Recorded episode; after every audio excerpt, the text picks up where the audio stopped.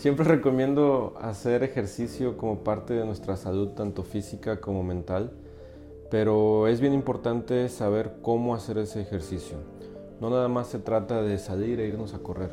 Es bien importante contar con el equipo adecuado, contar con un calzado adecuado y útil para el ejercicio que vayamos a realizar.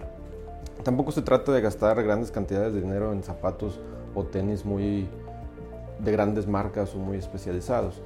Pero sí es importante que, por ejemplo, si decides empezar a correr como parte de tu actividad física, el hecho de que traigas tus tenis cómodos, tenis diseñados para correr, bien ajustados, que no estén flojos, va a ser muy importante para que tu pie no tenga que soportar una carga mecánica diferente o un esfuerzo mayor al que está destinado a soportar.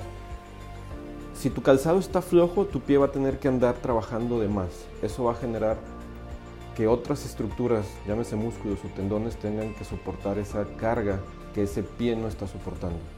Entonces, eso te va a llevar a que empiece a aparecer dolores en los chamorros, en el tobillo, en las rodillas, en los muslos. Entonces es bien importante que puedas identificar cuando esto empiece a suceder, que prestes atención nada más al simple hecho de traer unos tenis bien ajustados, que sean a tu talla y que sean cómodos.